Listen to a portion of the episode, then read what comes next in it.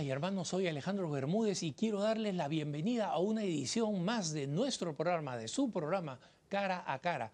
Estoy aquí en la costa oeste de los Estados Unidos, en los estudios de EWTN y de Radio Católica Mundial en Orange County, California, en un día muy bello, soleado, fresco y además con una excelente compañía.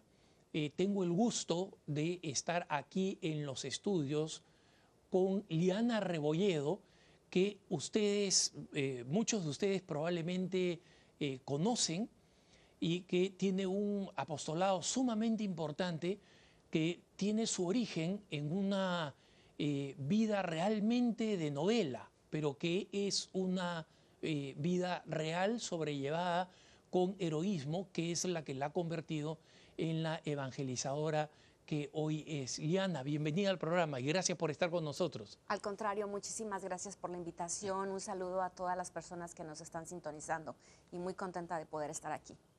Eh, Liana, fuera de cámaras eh, hablábamos de los distintos eventos en los que nosotros nos hemos encontrado, eh, eventos pro vida en los que tú has estado con amigos comunes míos y este, te preguntaba yo si conocías a algunos de ellos y tú me decías, mira, este, en realidad yo no soy consciente de quiénes me conocen y quiénes no me conocen, ¿no?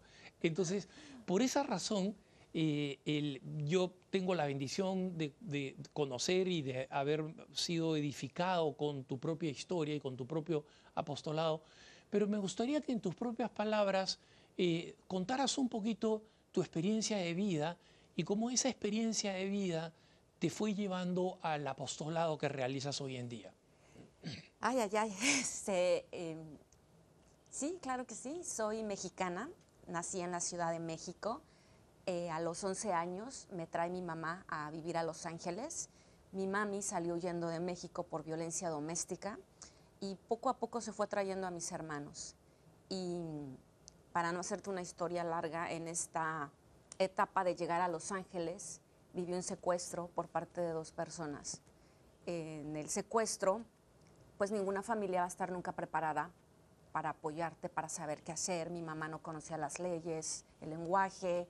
Em, creo que en esa época el sistema no estaba tampoco preparado para estos temas de cómo tratas a una persona que ha sido violentada y que este pues de una manera muy muy humillante creo que ningún ser humano debería de ser violentado yo en el secuestro hasta el día de hoy conservo cicatrices de, aquella, aquella noche y pues el fin no era una recompensa económica, era pasársela bien. Eh, a mí me preguntaron por una dirección y en cuanto volteé, enseguida ya estaba en la parte de atrás de, de un coche.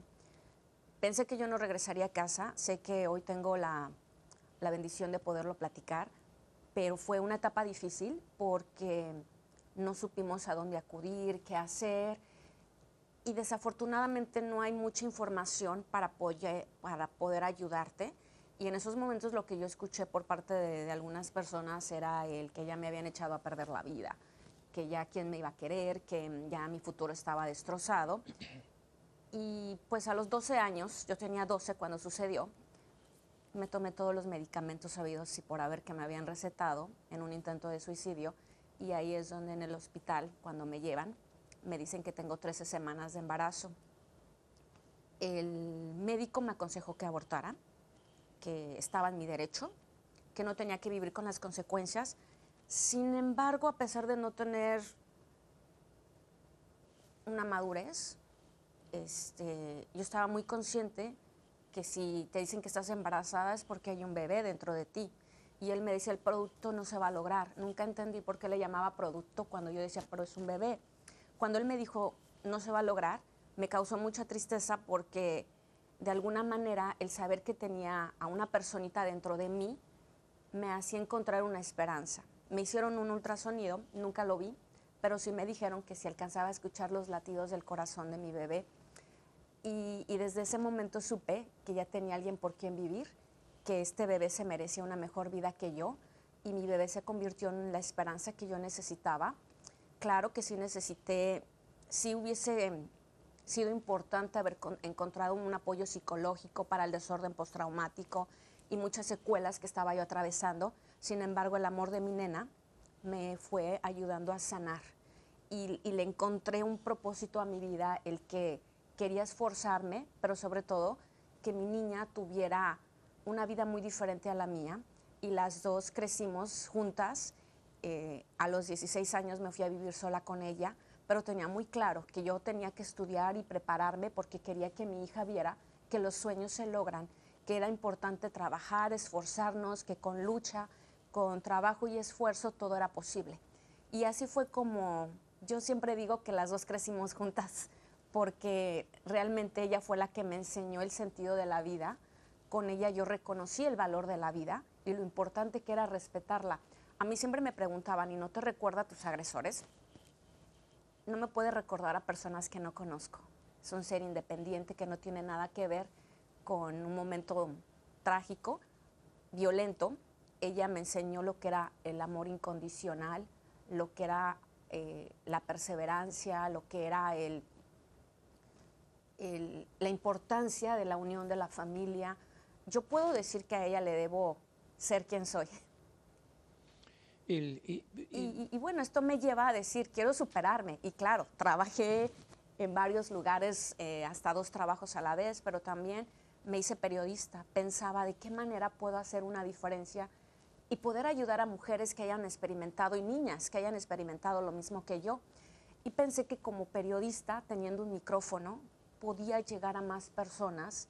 Y así fue como llegué a trabajar en varios medios seculares hasta que hubo un momento donde me di cuenta de que sí, ya había logrado trabajar en medios seculares, ya este, eh, me había preparado, sin embargo no había perdonado.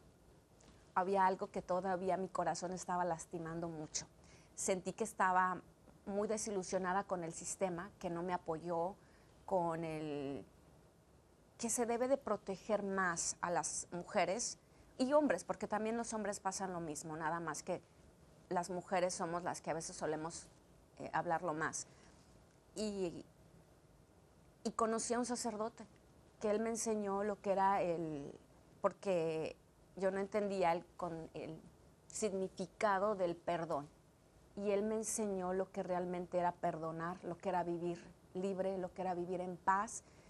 Y así fue como encuentro en este camino que la verdad yo digo, ¿cómo no me hablaron de Dios cuando era más chica? Hubiese hecho una diferencia completamente diferente en mi vida, pero sé que llegó cuando tenía que llegar y siempre voy a estar muy agradecida con Padre Juan Rivas porque me dio el amor de padre que yo necesitaba. Em, en este proceso, tú haces referencia a la total falta de recursos de parte de las organizaciones eh, estatales, civiles, etcétera, para poder este, ayudar a una persona eh, eh, que ha pasado por una situación trágica como la que pasó tu familia, tu mamá, tú. Em, ¿Tú crees que en ese aspecto ha, habido alguna mejora, ha habido un crecimiento de la conciencia, de, la necesidad de apoyar a estas personas? y que em, ese apoyo eh, se inspira en, una, este, en, una, mm, en un aprecio y un valor de, de la vida del no nacido? Definitivamente creo que todavía tenemos mucho que hacer. Todavía, a pesar de que hoy hay más medios de comunicación, que podemos hacer más cosas, creo que todavía tenemos mucho trabajo que hacer.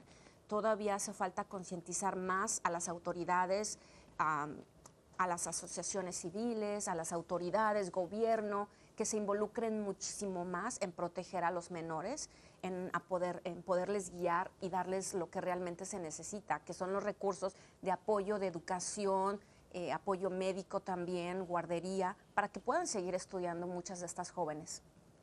Y en, este encuentro con el sacerdote que te ayuda a ti a descubrir el perdón, Háblanos un poquito de ese descubrimiento del perdón, qué significó para ti y qué, mm, horizonte abrió para ti, cómo, cómo eh, reorientó de alguna manera tu vida que ya a ese punto era bastante heroica porque eh, por, lo que nos cuentas, por el amor que te llevó a eh, no solamente a tener a tu hija, sino a que ella se convirtiera para ti en una especie de estandarte que te iba guiando en, el esfuerzo en, tu vida por salir adelante.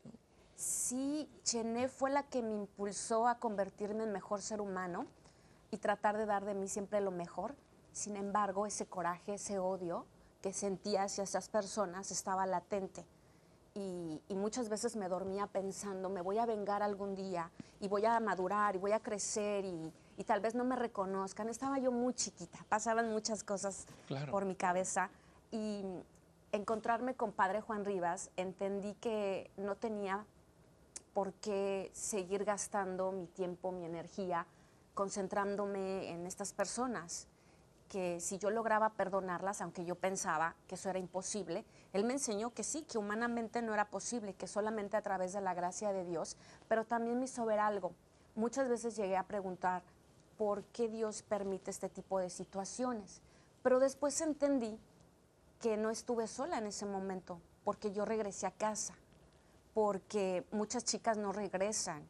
Yo regresé a casa, eh, no fui contagiada de nada, eh, sí regresé con un bebé, pero este bebé yo no cambiaría mi vida por nada porque se volvió el regalo más grande que he tenido y que entendí que si en su momento pensé que quería prepararme y esforzarme por coraje, descubrí que realmente era el amor lo que me estaba levantando y que ese amor que me daba mi hija era mucho más grande que el odio que sentía hacia esas personas y encontré que me había liberado, me había quitado un peso de encima, que entendí lo que era pedir por ellos, pero ojo, siempre pidiendo justicia por otras personas que comitan los mismos delitos con menores.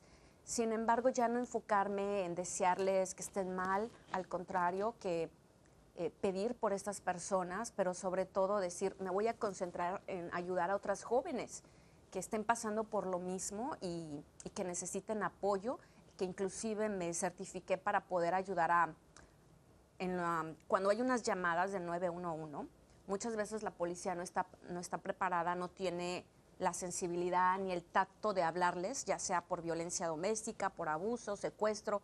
Entonces en estos programas te capacitan, aparte de la experiencia propia que traigo, para poder llegar con ellas y ser tú quien las cuestione y darles ese acompañamiento para todos los procesos de corte, eh, cuáles son los programas de apoyo que las pueden acompañar.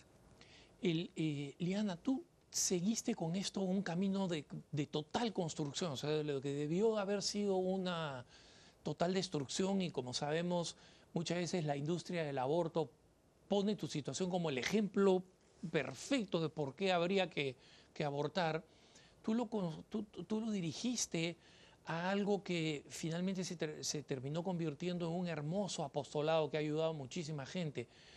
Eh, pero si me permites, eh, y yo sé que esto toca un poco eh, dimensiones más internas de, tu corazón, pero ¿cómo comenzó ese proceso de perdonar? Porque te lo digo, tú sabes que en el programa recibimos muchos correos este, con consultas, con preguntas, y muchas de esas consultas tienen que ver con ¿Cómo se comienza a perdonar? ¿Cómo, ¿Cuál es el primer paso para comenzar a perdonar? ¿Y cómo termina alguien eh, eh, rezando por eh, los perpetradores? ¿no? Sabes, es una decisión y no es fácil, pero comienzas con una decisión donde decides que quieres ser libre y que más bien el perdón se convierte en un regalo que te haces a ti mismo y que llegamos hasta enfermarnos por llenarnos de odio y las otras personas están como sin nada.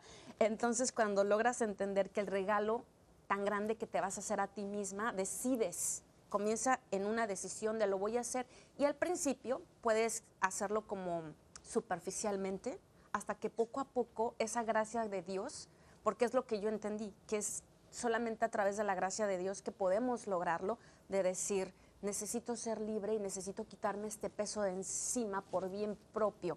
Y en esos momentos es cuando empieza a actuar nuestro Señor y te das cuenta de que ya no sientes odio, ya no sientes rencor, pero es un proceso que no se da de la noche a la mañana, que va tomando su tiempo hasta que ya te das cuenta un día que despiertas y dices, soy libre y me siento en paz y perdono a todas estas personas que probablemente también fueron dañados o que no pensaron en las consecuencias de sus actos, pero también que me hizo a mí entender que no quería cambiar mi pasado, el tener a mi hija. tener a mi nena que, que vino a llenar mi vida de amor, no cambiaría nada de lo que viví, porque lo que ella me dio fue muchísimo más grande que tratar de estar enojada por un secuestro, que claro, ningún ser humano debería de ser privado de su libertad ni ser violentado, pero tener a Jené significó tanto en mi vida que me di cuenta que Dios me amaba tanto que me había mandado una personita para que fuera la compañera de mi vida y que fue la que me impulsó a, a decir, hay que hacer una diferencia, hay que ayudar, no hay que vivir enfocadas en el coraje, en el enojo, en lo que ya fue, sino ahora, ¿qué hago con esto? Yo tuve la bendición de regresar a casa con una niña y, y realmente creo que eso es lo que a mí me, me llevó a ser quien soy el día de hoy, de querer hacer una diferencia, de querer aportar y ayudar a muchas mujeres que están en necesidad, pero principalmente que logren perdonarse ellas mismas, porque muchas veces eh, no podemos nosotras mismas perdonarnos. Y hay una manera de autocastigo en el cual también tienen que, que si nuestro Señor nos perdona, ¿quiénes somos nosotras para no perdonarnos? Eh, este tema me parece fundamental, Liana, y, y- y una vez más con, con muchísimo eh, respeto a, este, a esta peregrinación tuya espiritual y emocional, eh, que es muy intensa y con la cual has edificado a tantas personas, por las cuales te agradezco, incluyéndome a mí. ¿no? O sea, yo eh, eh, la primera vez que conocí a ti no, no, no te escuché, eh, no, no, no fue cuando te escuché, cuando una vez coincidimos en un congreso en, en Guatemala, sino cuando leí tu historia, ¿no? Eh, y eh, por eso me permito preguntarte, porque yo sé que mucha gente se debe estar haciendo eh, esa pregunta. Tú hablas de eh, comenzar este proceso perdonándose a, a sí, a sí misma. Si- habiendo sido tú la víctima, eh, ¿qué es lo que tú crees que tienes que perdonar primero en ti? Eh, Cuando en realidad, eh, eh, en, en sentido estricto, tú no has tenido la culpa, ¿no? Nunca tuviste la culpa, especialmente considerando la edad que tenías, que eras una niñeta, ¿no? En ese sentido, en algún momento me llegué a reprochar el que hubiese hecho diferente, el por qué no corrí, por qué no grité, pero realmente entendí que yo no tenía la culpa, que no soy la primera, la única y la última, pero que también mi valor no lo paso en ese momento. Entiendes que tienes un valor, tienes una dignidad y que tú decides qué hacer con tu vida, o te victimizas o, o te vuelves una persona resiliente y enfrentas la adversidad. Y yo decidí que yo no quería que me vieran con lástima, que no quería que me dijeran, es que pobrecita, no me considero ni siquiera hasta el día de hoy una mujer sufrida o pobrecita, por el contrario, creo que la vida es difícil para todos, que toda la gente tiene un testimonio de vida, que cada quien vive circunstancias diferentes, pero también difíciles y no podemos minimizar unas ni otras. Sin embargo, es importante la actitud, la actitud con la que vamos a enfrentar diferentes situaciones, de decir, ok, la vida es difícil, hay muchas adversidades, pero ¿cómo la enfrento? ¿Qué hago con lo que tengo? ¿De qué manera trato de hacer lo mejor que puedo con lo que tengo? Yo sé que en esos momentos tal vez yo me llegué a autocastigar, dejé de comer, eh, me volví un poquito, tuve desórdenes alimenticios, pero también yo no sabía que estaba pasando un desorden postraumático en mi vida, que son las secuelas con las que vivo hasta el día de hoy, pero las tengo muy claras y vivo un día a la vez, eh, entendiendo que quiero trascender, que quiero hacer una diferencia, y ahí es donde decido eh, hacer una organización para poder ayudar a mujeres, a jóvenes, que se llama Loving Life, y empiezo a ir a clínicas de aborto. Y hablando con todas las chicas, se vuelve también una terapia para mí, porque muchas veces queremos esconderlo, no hablarlo, que nadie se entere, que no se den cuenta, pero ahí me fui dando cuenta que yo era, me sentía más libre y más en paz mientras platicaba con las chicas, que a veces uno dice, voy a ir a ayudar, y realmente la que sale ayudada es uno. Era yo en esos momentos y ver cómo utilizaban este tipo de situaciones para decir de que tienes todo el derecho de abortar si viviste una violación. Yo decía, pero ¿cómo? Mi hija no se merecía la pena de muerte. Mi hija no cometió ningún crimen. Ella no tenía la culpa.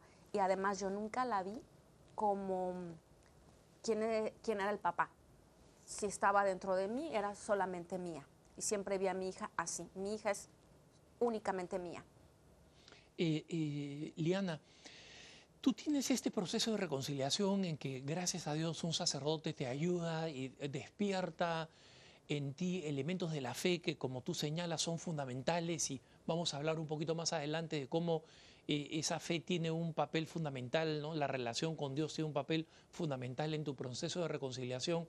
Pero permíteme retroceder un poquito antes de, dedicarnos a hablar más sobre tu apostolado, es cómo tomas esa decisión, cómo pasa este momento en el que tú vas creciendo en, tu reconciliación, en tu paz interior, este, ¿cómo, ¿cómo surge en ti la idea ahora yo quiero hacer bien, quiero hacer apostolado, quiero comenzar un, servicio. ¿Cómo, ¿Cómo, se produce esa, esa chispa en ti de decir, no solamente quiero ser una sobreviviente, entre comillas, quiero ser una evangelizadora, quiero ser una apóstol de la vida? Creo que sin darme cuenta, desde los 16 tomé la decisión de que quería que mi vida cambiara, que me iba a esforzar que no importara cuántas horas tuviera que trabajar, pero que iba a sacar a mi hija adelante y que algún día lo que nos había sucedido iba a poder ayudar a muchas mujeres. Empecé apoyando en varios albergues a mujeres que estaban atravesando violencia doméstica, después estuve con jóvenes también apoyándolos y cuando mm, inclusive estuve en un centro de, para familias que viven codependencia cuando tienen un familiar que tiene problemas de alcoholismo y drogadicción. Y de ahí surge la invitación a ir a clínicas de aborto. Y esto todavía había sido antes de mi conversión. Después, cuando empiezo a platicar con Padre Juan Rivas, me doy cuenta que yo ya venía haciendo este trabajo sin darme cuenta que, que Dios ya me tenía un plan, me tenía una misión desde no sé qué momento. Desde, desde, que te creó, qué bonito, ¿no? Sí, y que poco a poco una cosa me fue llevando a la otra, pero cuando ya conozco el amor verdadero de Dios, es cuando le encuentro esa paz a mi corazón y encuentro esa sanación que tanto necesitaba y me di cuenta de que tenía que seguir en ese mismo camino y ahí es donde hago la fundación y decido seguir yendo a clínicas de aborto, decido que, quiero hacer una diferencia. Y, Liana, en, este proceso, eh, cuando tú dices yo quiero hacer una diferencia, em, tú eres una, eh, una eh, mamá soltera, muy joven, como tú nos decías al principio del programa, que crecí junto con mi hija, porque la diferencia de edad efectivamente era pequeña, ¿no? Es la que a veces hay entre una hermana mayor y una hermana menor, ¿no? Muchas veces en las familias extendidas. Y, em, ¿cómo, cómo, das estos pasos? Eh, eh, porque, digamos, la decisión de, ayudar es una decisión de un corazón bueno como el tuyo, pero tú decides formalizar esto y crear una, fundación. ¿Cómo, cómo, das ese paso? ¿Cómo, ¿Cómo te lanzas a decir, bueno, este va a ser un proyecto de mi vida que además va a ser un proyecto organizado? realmente viendo la necesidad que había afuera de...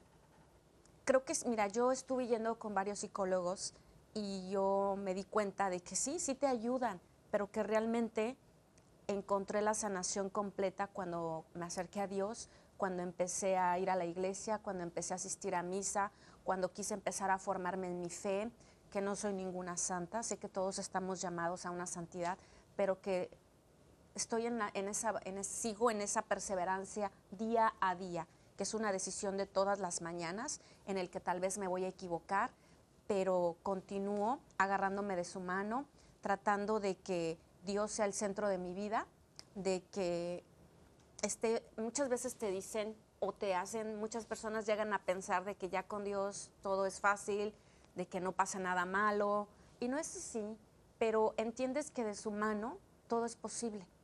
Y, así fue como decidí que a través de la fundación quería hacer un cambio de cultura en los jóvenes porque es importante la prevención, que ninguna joven se vea ante la ante esta situación de decir qué hago, aborto o no lo aborto. creo que de alguna manera también el hecho de que a las mujeres nos hagan creer que un hijo te arruina la vida es una manera de violencia verbal y psicológica, porque yo creo que ninguna mujer está arrepentida de, de ser mamá, que por el contrario, todas las que somos mamás hemos experimentado lo que es este amor de, un hijo y es importante empoderar la maternidad, es importante que nuestras jóvenes sepan en qué momento, pero que si llega a suceder, un hijo no destruye una vida. Por el contrario, cuando tienes un, un por qué, encuentras un cómo. Entonces ahí es donde decido empezar a ir a escuelas para prevención, para que los jóvenes empiecen a tener un proyecto de vida, para que los jóvenes se concentren en, eh, en otras cosas en vez de adelantarse a algo que probablemente, bueno, que seguramente van a vivir en algún momento, pero que no es el momento. Estas, eh, eh, hablas de cosas este, muy importantes y de un proyecto realmente ambicioso, el de tu apostolado, eh, Liana.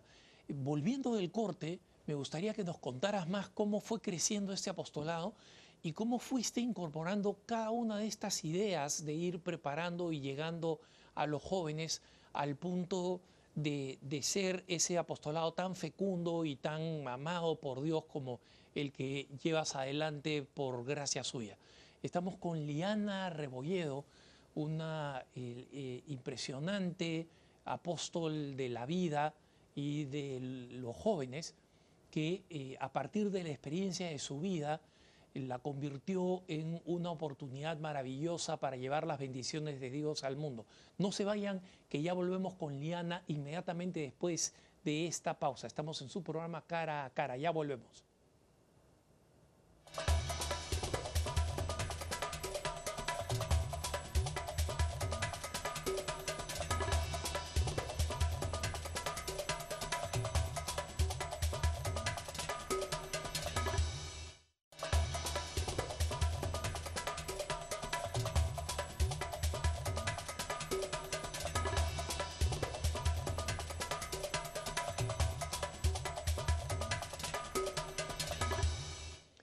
Estamos de vuelta en su programa Cara a Cara con esta gran apóstol provida, Liana Rebolledo. Ella es mexicana, americana en cierto sentido, como nos ha contado, y vivió, uh, ha, vivido mucho tiempo acá, tiene una, una residencia acá. Y eh, tu apostolado comenzó acá, este apostolado del que hemos hablado. Entonces, eh, Liana, tú dices, tú tuviste este conjunto de ideas, no solamente de ir a las... a las clínicas de aborto, donde tú, eh, eh, imagino, dabas testimonio y animabas a la gente a decir, o sea, lo que tú crees que va a ser un problema para tu vida no es un problema, es probablemente una solución, pero después incorporaste esto que nos has mencionado, que es eh, tratar de llegar cada vez más a los jóvenes para que entiendan cómo prepararse para la vida. Cuéntanos un poco de esa actividad, de, de, de lo que predicabas, de lo que decías y cómo llegabas a los jóvenes, cómo respondían ellos, muchas, muchas cosas que, que la gente le, encantaría saber y aprender. Sí, a través de la fundación he tenido la bendición de tener muchas invitaciones, tanto Sudamérica, Centroamérica, México y aquí mismo en Estados Unidos, de poder llegar a las escuelas para que los jóvenes puedan encontrar ese proyecto de vida, pero sobre todo para hacer jóvenes fuertes eh, creo que es muy importante que se les hable de Dios. Eh, no llego como tal evangelizando, porque si no los jóvenes no te quieren escuchar al principio, pero sí empiezo a platicarles desde una historia de resiliencia y de por qué tienen que estar preparados para la adversidad y por qué es importante creer en Dios. O sea, al principio les, les hablo un poco de, de mi vida, después les voy hablando por qué es importante prepararse, estudiar, eh, lo que es la violencia entre el noviazgo, el respeto, la castidad y los embarazos inesperados. Y después les digo, pero ¿de dónde yo me agarro? De Dios. Porque es importante que a nuestros jóvenes se les hable de Dios, que no lo dejemos fuera de las escuelas, que les, eh, porque me dicen, pero ¿cómo le haces para estar de pie? Definitivamente es Dios. Humanamente no entiendo cómo a veces estoy de pie, y es donde dices, definitivamente es la gracia de nuestro Señor Jesucristo, eh, de nuestra Virgen de Guadalupe, y, y, veo la necesidad que hay en nuestros jóvenes que están viviendo una indiferencia por parte de los papás, que no lo están haciendo a propósito, pero tienen que salir a trabajar, eh, hay que pagar la renta, la casa, la, luz, el agua, todas las, eh, todos los gastos. Y se nos olvida lo más importante que son nuestros hijos. Al final del día, ¿para quién realmente trabajamos? Para ellos, pero no les estamos dando lo más importante, no les estamos enseñando valores, no los estamos preparando a que se hagan fuertes, que se hagan eh, personas que quieran esforzarse, que no crean que todo es fácil en la vida, pero muchas veces como papás pensamos, no quiero que tenga las mismas carencias económicas y les damos cosas materiales que ellos no necesitan. Nuestros hijos nos van a recordar por los momentos que hemos pasado con ellos, no por los juguetes caros que les diste mientras estaban solos. Entonces creo que ahí es donde me doy cuenta cuánta necesidad hay de amor, de que sus jóvenes pasen tiempo y empiezo a ir a diferentes escuelas donde veo que se sienten solos, que hay bullying, que hay, hay un índice muy alto de suicidio, que hay muchos desórdenes alimenticios, donde nuestros jóvenes están siendo abandonados y, y a través de pláticas, yo pienso que si una sola persona, que en algún momento cuando yo llego a la, clase y les pregunto si quedaran embarazados, si su hermana, su novia quedara embarazada por esta situación, ¿qué harían? Entonces ya muchas jovencitas te, te dicen, yo abortaría otros te dicen, no, yo no, yo lo daría en adopción. Lamentablemente sí hay una cultura de muerte donde muchos jóvenes ya se les comienza a decir de, tienes que abortar.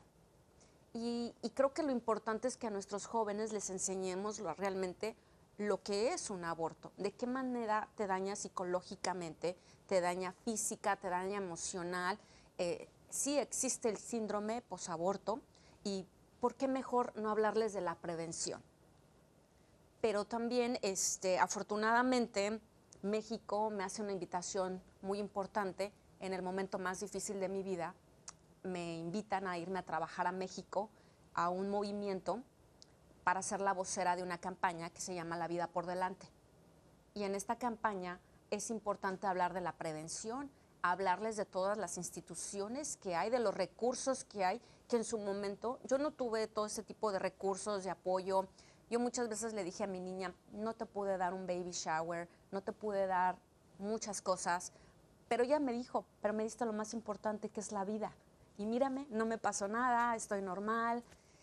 Eh, entonces, hoy en día veo que afortunadamente hay todos los medios y hay muchas instituciones, hay gente muy noble que ha hecho muchas asociaciones civiles para poder llegar a todas las jóvenes. Lo ideal es que ninguna joven quedara embarazada a una edad temprana. Pero si ya les sucedió, hay instituciones que les pueden dar apoyo, tanto en albergue, atención médica, apoyo psicológico, asesoría legal e inclusive si están teniendo problemas de adicciones también. Lo importante es que ellas sepan que en la vida por delante todas las jóvenes pueden encontrar apoyo para prevención también. y ahora estás eh, haciendo esta campaña tan importante, participando como vocera de, de, la, de, esta campaña en México, Liana. Y mira, la persona que se le ocurrió eh, invitarte como vocera es una persona inteligente. No sé quién es, pero felicítalo o felicítala, ¿no? Porque este, tu experiencia de vida y sobre todo la manera como tú has salido adelante, eh, que te ha permitido eh, ser una persona tan elocuente y que hablas con tanta claridad y con tanto argumento, eh, no solamente racional, sino con el respaldo de la experiencia de tu propia vida, que es algo que nadie te puede cuestionar. ¿Cómo, cómo tu primer apostolado, este apostolado con los jóvenes, que te llevó a, los colegios a comenzar a, predicar el Evangelio de la vida entre los muchachos acá, eh, te ha preparado para esta tarea que ahora estás realizando? Y, si eh, me permite decir algo anecdótico, ¿Cómo fue tu primera, tu, primera entrada a una escuela cuando viste los muchachitos en el colegio por, por primera vez y, te, y, tuviste que salir al ruedo por primera vez y, que te llevó a, a, ir acumulando poco a poco toda la experiencia que ahora tienes, ¿no? Creo que afortunadamente el haber estudiado comunicación y periodismo me dio las tablas, porque yo ya había trabajado en varias estaciones de radio en español ah, aquí en Los Ángeles y había conducido varios programas de televisión. Y creo que el ya haber tenido ese contacto y esas tablas periodísticas, claro, siempre que subes a los escalones para el escenario, hay un miedo, hay un nervio, más bien es como un nervio, pero es como darte cuenta, estar consciente de la responsabilidad tan grande que tienes, porque lo que tú digas, los jóvenes lo van a escuchar y, es muy importante lo que ellos, porque me gusta mucho interactuar con ellos, preguntarles. No nada más es, yo no les llamo conferencias, yo para mí son pláticas en el cual ellos intervienen, me preguntan y, y hay una, mm, interactuamos. Y eso es lo que me gusta ver, lo que ellos piensan, qué sienten y de qué manera les cambia la mentalidad después de contarles de que probablemente muchos de estos jovencitos también salieron de una familia de alcoholismo como yo, de violencia doméstica, y se sienten identificados. Les digo, ¿pero ven a una mujer destruida? No. Claro que tuve que trabajar de cajera, de mesera, mientras estaba estudiando, pero mi hija decía muy orgullosa, mi mami me sacó adelante trabajando en restaurantes mientras estudiaba. No hay nada de qué avergonzarme. Ahí siempre creí y siempre se lo he dicho a mí, se lo dije a mi hija, no importa el trabajo que hagas, siempre y cuando sea honesto, es un trabajo digno y así barras, así seas mesera, sé la mejor del mundo. Hay que hacer las cosas bien porque ningún trabajo eh, merece que se le menosprecie y sobre todo yo un trabajo que me permitió siendo muy niña, muy jovencita, yo empecé a trabajar a los 13 años y eh, trabajé 20 años en restaurantes mientras estudiaba lo que era mi junior high, mi high school y la universidad y así mantuve a mi niña. Entonces decirles de que lo importante que es esforzarnos y tener una meta muy clara a dónde queremos llegar y que nada nos desvíe de esa meta que sí va a haber dificultades, pero es parte de la vida, sobre todo el bullying, que está muy de moda en las escuelas. Pero ¿cómo decirles a nuestros jóvenes, sí, pero tú tienes el poder de creerle a la otra persona que probablemente está viviendo una situación difícil en su casa y por eso viene a la escuela y se desquita contigo. También hay que hacer a nuestros jóvenes fuertes, hacer jóvenes resilientes que no porque nos digan, estás gordita, ya las niñas estén con depresión que se nos resbale. Obviamente utilizo un lenguaje muy coloquial con los jóvenes para poder identificarme con ellos y, responden muy bien. Entonces, esto que venía yo haciendo se mm, hace juego con esta invitación a lo que es la vida por delante, porque puedo llegar ya con esa experiencia de que ya lo había hecho.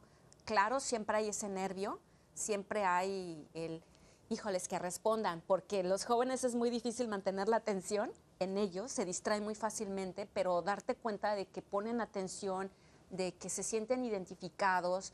Y mi hija decía muy orgullosa, mi mami no toma, mi mami no fuma. Entonces les platico de esta pérdida que tuve, que tendría el mejor pretexto del mundo para alcoholizarme, para anestesiarme, para drogarme, y sin embargo yo decidí ponerme de pie para honrarla y para que muchos jóvenes vean que no necesitan de, alcohol, de drogas, para pasársela bien o para anestesiar lo que estén pasando en su casa. Esto me parece importante, eh, Liana, porque em, es un mensaje bastante contracultural hoy en día. ¿no? Eh, en el estado donde yo vivo, que es en el estado de Colorado, que es, este, eh, está siguiendo un, programa que comenzó acá, que es eh, un programa eh, bien intencionado, es para la prevención del bullying y es, este, y es un programa para tratar de manejar el estrés de los, de los estudiantes en junior high y en senior high, ¿no? Eh, pero cuando se refieren al estrés, se refieren al estrés de tratar de tener buenas notas, de, poder insertarse en la escuela y ser alguien que es valorado. Pero eh, buena parte del problema de esta aproximación es que asume y comunica a los jóvenes y a los adolescentes que ellos en realidad son víctimas, ¿no? Y que el que tiene que salir a dar la cara por ellos es el sistema, entre comillas, ¿no? Las instituciones públicas, las instituciones estatales, y para eso se necesita eh, eh, presupuestos enormes, ¿no? Para tener este, consejeros, etc. Y yo veo que ese es un mensaje que eh, va a contrapelo de lo que no solamente tú has experimentado, sino de lo que le transmites. Es decir, este, no es que tú les transmitas un, este, eh, voluntarismo pues cerrado de que los seres humanos podemos hacer todos, pero que nosotros sí tenemos un cierto control sobre nuestra vida y que tenemos que ir ganando más control sobre esa vida, ¿no? Y que, eh, como, como tú mismo decías, mira, depende de ti que tú te sientas herida de una persona que probablemente tenga múltiples problemas en la casa y por eso viene a hacer bullying porque necesita desquitarse al, de algún lado. Muchos, muchos bullies son en realidad víctimas de bullying en su propia casa, ¿no? Sí, necesitan que desde la casa les enseñemos eh, que tienen una dignidad, enseñarles sobre su autoestima, sobre el valor que tienen, independientemente de lo que les haya sucedido. Y muchas veces las jovencitas me dicen, pero es que mi padrastro me está tocando. Sí es importante que las mamás escuchen a sus hijas y a sus hijos, muy importante, porque eso es de lo que más me encuentro cuando después de la plática quieren eh, platicar individualmente y no quieren que los demás escuchen, me cuentan todo este tipo de historias en el cual veo la necesidad de que nuestros hijos necesitan ser abrazados, ser escuchados y hay que creerles. Y, muchas veces a las mamás, muchas no les quieren creer que el esposo, el padrastro las está tocando, pero también hacerles ver a nuestras jóvenes de que sí tenemos que hacer una denuncia, pero su esencia, el valor de ellas está en su esencia y esa nadie la puede tocar. Nadie. Y sobre todo fomentarles mucho el, ¿qué me ayudó a mí? Hablar con un sacerdote, vivir la misa, acercarme a Dios. Y eso es lo que trato de que ellas, de una manera que no digan, no es que, pues es que muchas veces nos, dicen, es de extrema derecha o es fanática o pero que se sientan identificadas y que vean que si yo pude, ellas también pueden. Eh, eso es lo que me parece más importante de la belleza de tu experiencia, eh, Liana, y de la fuerza de tu testimonio, ¿no? Porque eh, el que políticamente, especialmente la maquinaria abortista que es, es, es, perversa, ¿no? Y es perversa no solamente porque mata niños, es perversa porque políticamente es muy brutal. Son, ellos son los bullies ideológicos en nuestros países, ¿no? Y, este, y tratan de descalificarnos con estos adjetivos que tú dices de extrema derecha. ¿Quién puede plantarse, este, como puedes plantarte tú, con tu propia experiencia, con tus propios sacrificios, con todo lo que hiciste para sacar adelante a, una niña, a una hija, y, y luego no solamente haber cumplido con muchos de tus sueños, de tus objetivos eh, profesionales, sino que no haberte conformado con ellos y haber elegido un apostolado. Porque perfectamente tú podrías seguir siendo una profesional de éxito en este momento, de éxito entre comillas en el sentido mundano, este, y sin embargo elegiste esta, e, este apostolado. Háblanos un poco de tu experiencia ahora en México con este, eh, con, esta, esta, nueva función que tienes como, como vocera y como en realidad estandarte de este, de este, de este servicio. Para mí regresar a México después de haber salido a los 11 años fue muy, significó mucho, ha significado mucho, porque fue reencontrarme con mis raíces, que a pesar de que estoy aquí desde los 11 años, siempre he dicho muy orgullosa que soy mexicana. Eh, le enseñé a mi hija que ella era mexicana y que tenía que sentirse muy orgullosa de sus raíces y regresar y darme cuenta que hay una cultura de indiferencia, de apatía, en el cual nos hacen creer que la mujer ya no vale nada porque quiere ser mamá, que el materialismo, el relativismo, el hedonismo ha llenado tan fuerte a mi país que quiero tanto ver cuánta violencia hay, eh, cuántos feminicidios, el narcotráfico. Me duele ver a un México, un México que cuando yo me fui era, te abrazaba más, se fomentaba más el valor y la importancia de la familia. Y hoy veo que ya ni siquiera los hombres se quieren casar, ya no se quieren comprometer, ya nadie quiere compromisos, todo el mundo quiere vivir eh, solamente para ellos mismos me duele ver a México así. Creo que México, igual que muchos países latinoamericanos, tienen un gran potencial.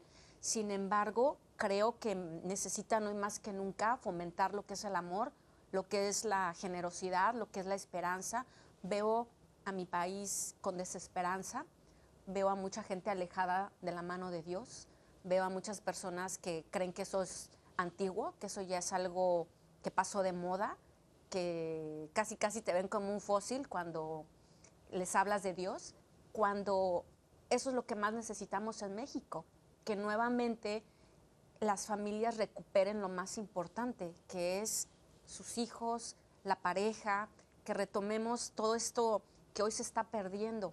Entonces esa es la parte que he notado, que hay mucha gente muy buena y mucha gente que desafortunadamente no se les ha hecho saber lo importantes que son y que han empezado a delinquir, pero la pobreza no tiene nada que ver tampoco con, con esta falta de valores. Hay gente que no tiene recursos, sin embargo es gente muy honesta, pero hay otra que ha utilizado la pobreza para, para violentar, para robar, y esa es la parte que me duele ver un poco de México, pero creo que tengo esperanza, tengo esperanza de que México haga un cambio y afortunadamente me ha tocado viajar a diferentes estados de la República, a los lugares más vulnerables donde vemos eh, la tasa más alta, donde haya embarazos inesperados. Y sobre todo escuchar cuando dicen es un embarazo no deseado, uy, es un embarazo inesperado, un embarazo inesperado porque no es que no estuvieran tus planes, simplemente llegó cuando no lo esperabas, pero eso no quiere decir que porque es un embarazo inesperado deba de ser menos deseado. Entonces, Aquí es donde entra mi papel, donde es llevar la campaña, qué hacemos en las instituciones, de qué manera apoyan. Muchas mujeres son despedidas por quedar embarazadas en sus trabajos y es por eso que se les ofrece lo que es la asesoría legal, muchas necesitan atención médica y desafortunadamente muchas veces los propios papás son los que corren a la mujer, a la jovencita que quedó embarazada y al varón que... Entonces hay que incluir al varón. Una mujer no se embaraza sola. Creo que se le ha quitado la responsabilidad al varón, pero también sus derechos. Y el hombre tiene que reconocer que tiene derechos a su paternidad y que tiene responsabilidad. Y hoy en día le hacen creer que solamente es un problema de la mujer. Y creo que es importante involucrar más al hombre. Y esto es parte de las pláticas que doy en las escuelas, de que los jovencitos vuelvan a tomar su papel como varones que son. Que si ellos respetaran a su novia, no se tendrían que ver en este tipo de situación. Pero si ya están, por qué se tienen que involucrar. Y desafortunadamente muchas dicen, pero es mi cuerpo. Sí, pero el cuerpecito que llevas dentro de ti no lo formaste tú sola. Tuviste un compañero y los dos tienen una responsabilidad compartida. En, todo este proceso, cuando tú has comenzado ahora, ya llevas un, año aproximadamente en México, eh, ¿Qué diferencias notaste en, llegar a los jóvenes que están acá en Estados Unidos con llegar a los jóvenes que están en México? ¿O tú has visto que, digamos, el hecho generacional más o menos hace que los temas y las preocupaciones eh, sean comunes? ¿Y cuáles son los elementos que acentúas cuando hablas a los jóvenes que son tus compatriotas? Creo que están un poquito más receptivos en México. Creo que hay mucha necesidad de amor, mucha necesidad de sus papás. Eh, realmente no hay mucha, mucha diferencia entre los jóvenes de aquí. Los de aquí tienen el poder adquisitivo que hay en este país es diferente. Es la única diferencia que podría haber a nuestros jóvenes en, México, que muchos de ellos no cuentan con, eh, con tantos lujos o cosas materiales y sin embargo creo que es importante enseñarles que eso no es lo principal. Lo, principal cuando cada quien busca el éxito no tiene que ser el mismo, eh, el, el éxito que es de una persona no es el mismo de otra. Sin embargo, es lo que te tiene que llevar a buscar lo que a ti te gusta y cómo realizarte como ser humano, como persona, qué es lo que quieres, cómo te visualizas en, a plazo corto, a plazo largo. Eh, pero sí los veo muy receptivos y con mucha necesidad de, de sentirse amados, de sentirse que pertenecen a una familia, porque hoy en día hay muchas familias que son monoparentales.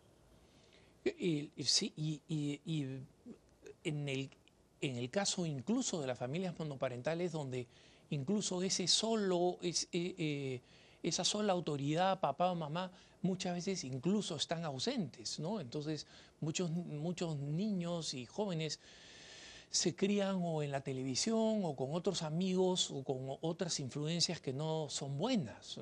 Definitivamente van a salir a buscar en la calle lo que no encuentran en casa y muchas veces lo que la calle les ofrece no es la mejor alternativa. Les ofrece una puerta falsa al alcohol, a las drogas, a las pandillas, a empezar a tener una actividad sexual a una edad muy temprana que las va a llevar a vacíos, a vacíos existenciales e inclusive muchas de ellas pueden contagiarse.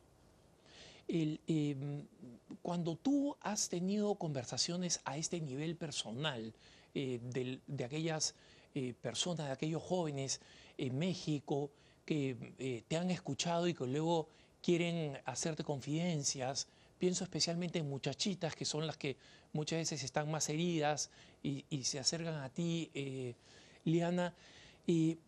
primero, ¿cómo les impacta tu propia experiencia de vida? ¿no? Y segundo, ¿cuáles son, los, cuáles son las, las respuestas eh, o, las propuestas que tú les haces que tú ves que realmente las ayudan a cambiar de perspectiva y a cambiar de vida? Creo que desde el momento en que reconocen lo valiosos que son y de que no tienes papá en casa, pero tienes un papá en el cielo. No tienes mamá en casa, tienes a la Virgen de Guadalupe. Y sé que a lo mejor de momento han de pensar, pero no es tan fácil. No, no es fácil, pero tienes que acercarte, tienes que buscar. Y yo les digo, a mí un sacerdote, me, hasta el día de hoy tengo mi guía espiritual del cual eh, lo busco en los momentos más difíciles y me ayuda a entender mis dudas. Y si yo a esta edad lo hago, ustedes con mucha más razón, buscan a un sacerdote, eh, traten de platicar con su mamá, con su papá, porque muchas veces tampoco los papás saben cómo acercarse a sus hijos.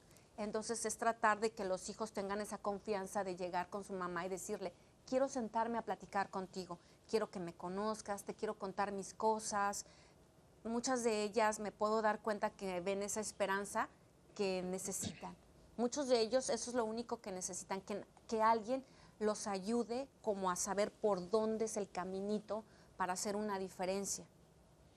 Eh, Liana, te agradezco mucho por ese, este testimonio donde eh, tu vida y la manera como enfrentaste las dificultades eh, realmente contribuyen a darle esa enorme credibilidad y densidad al testimonio que tú das. El Señor, sin embargo, siempre ha querido darle algunos, eh, algunos giros sorpresivos a tu vida, los ha dado en tu vida y eso te ha llevado a una mayor resiliencia y a otros aspectos muy hermosos de reconciliación en tu apostolado. Entonces, ahora que concluimos este programa, me gustaría invitarte a un próximo programa donde hablemos de esos nuevos aspectos de eh, tu apostolado y cómo eso está ayudando a, a reconciliar muchos corazones heridos. Te agradezco por habernos acompañado y te comprometo para una próxima visita. Muchísimas gracias y un saludo y abrazo a todos los que nos sintonizan. Este ha sido un programa con nuestra hermana Liana Rebolledo, a quien tendremos en una próxima ocasión muy pronto aquí en su programa Cara a Cara. No se olviden, no dejen de escribirnos a nuestro correo electrónico cara a cara arroba ewtn.com, cara a cara arroba ewtn.com y recen por nosotros, los que pueden contribuir, contribuyan para que este apostolado, no mío, no de los que estamos acá en la cámara o detrás de cámara, sino de Madre Angélica, de esa persona escogida por Dios para este apostolado y este carisma. Y los dejo en compañía de la mejor programación católica EWTN y Radio Católica Mundial. Conmigo Alejandro Bermúdez, hasta la próxima. El Señor los bendiga.